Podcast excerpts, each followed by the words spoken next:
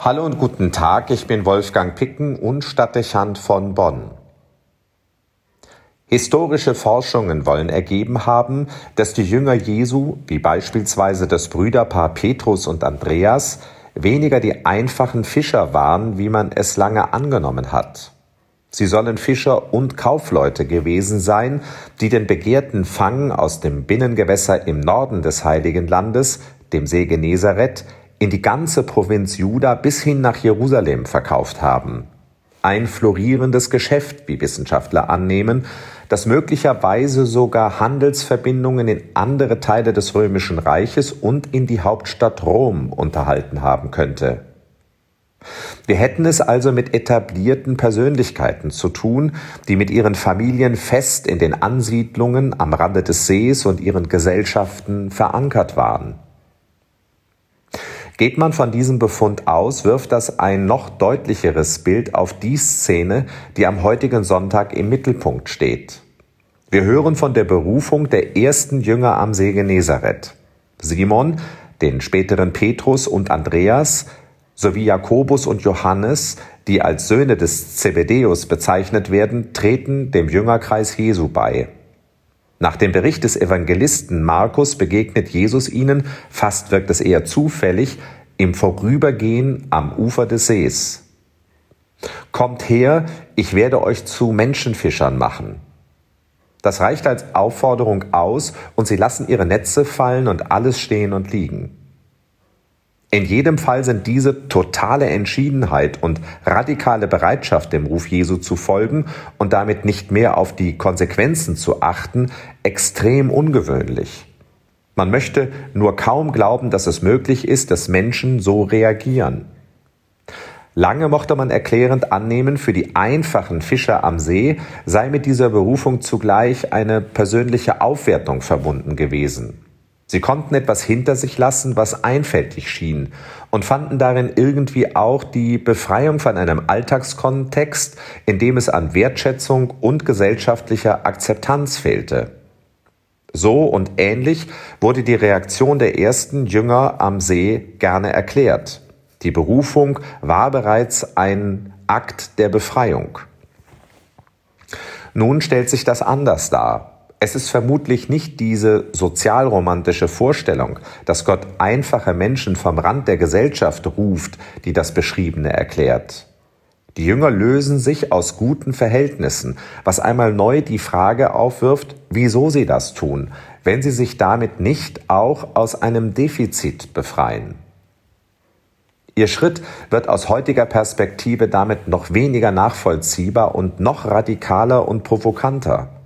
Für uns ist die Tatsache, etabliert zu sein, Verantwortung zu besitzen und Verbindlichkeiten eingegangen zu sein, meist eine ausreichende Begründung dafür, wieso wir in unserer Christusnachfolge Kompromisse machen und die vorgezeichnete Entschiedenheit für uns selbst ablehnen.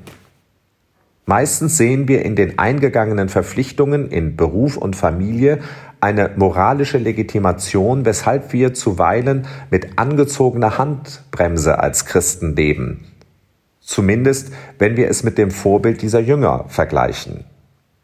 Schnell entwickelt sich daraus die Haltung, dass nur diejenigen zu solcher Entschlossenheit fähig sind, denen es an etwas mangelt. Wir haben die Radikalität im Verdacht, dass sie sich aus Defiziten entwickelt.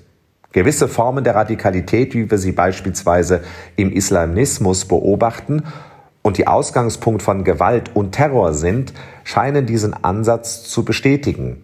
Soziale oder psychische Probleme und Brüche werden als Erklärung für diese Radikalisierung bemüht. Ähnlich sehen wir es, wenn Menschen darüber nachdenken, als Priester oder Ordensleute ihr Leben zu gestalten oder andere erkennen lassen, dass sie ihrem Glauben Vorrang gegenüber allem anderen einräumen. Das wird gerne als Hinweis auf ein Defizit in der Persönlichkeit wahrgenommen. In jedem Fall äußert man schnell so ein Lebensentwurf viele aus der Zeit und sei ein Hinweis darauf, dass hier eine Inkulturation des Glaubens in die moderne Welt nicht mehr gelingt. So kann man das heute nicht mehr machen, heißt es dann. Hier kommt in gewisser Hinsicht eine ziemliche Überheblichkeit zum Ausdruck, die vielleicht das Defizit bei sich übersehen und kaschieren möchte.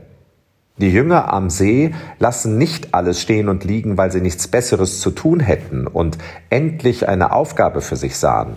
Weit gefehlt.